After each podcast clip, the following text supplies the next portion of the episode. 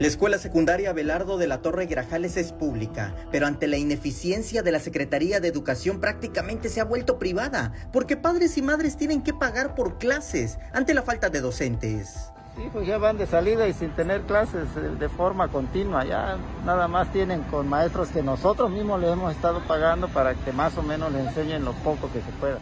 Llevan dos años con una merma de catedráticos a pesar de que han sido insistentes con la secretaría que dirige Rosaide Domínguez y por ello se manifestaron para ser escuchados. Estamos solicitando ya a este, maestros a la escuela secundaria de América Libre.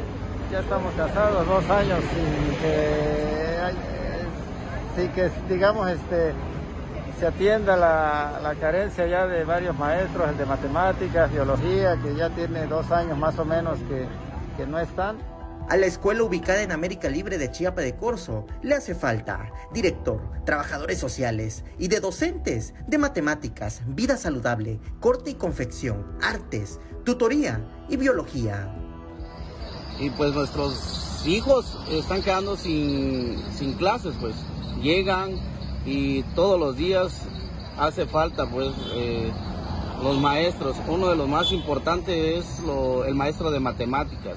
Creo yo que es algo, una materia fundamental para formar a nuestros hijos. Sí, y es un, este, la secundaria pues es un nivel donde tenemos que echarle muchas ganas con la educación de nuestros hijos y pues está haciendo falta exigieron a Rosaide Domínguez que actúe de inmediato, porque está en riesgo la educación de sus hijas e hijos, pues de lo contrario, radicalizarán las protestas.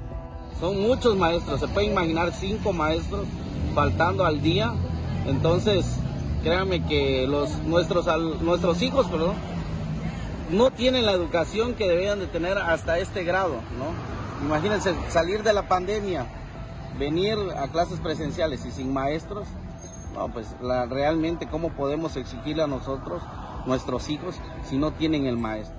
Con imágenes de Christopher Canter, Samuel Revueltas, Alerta Chiapas.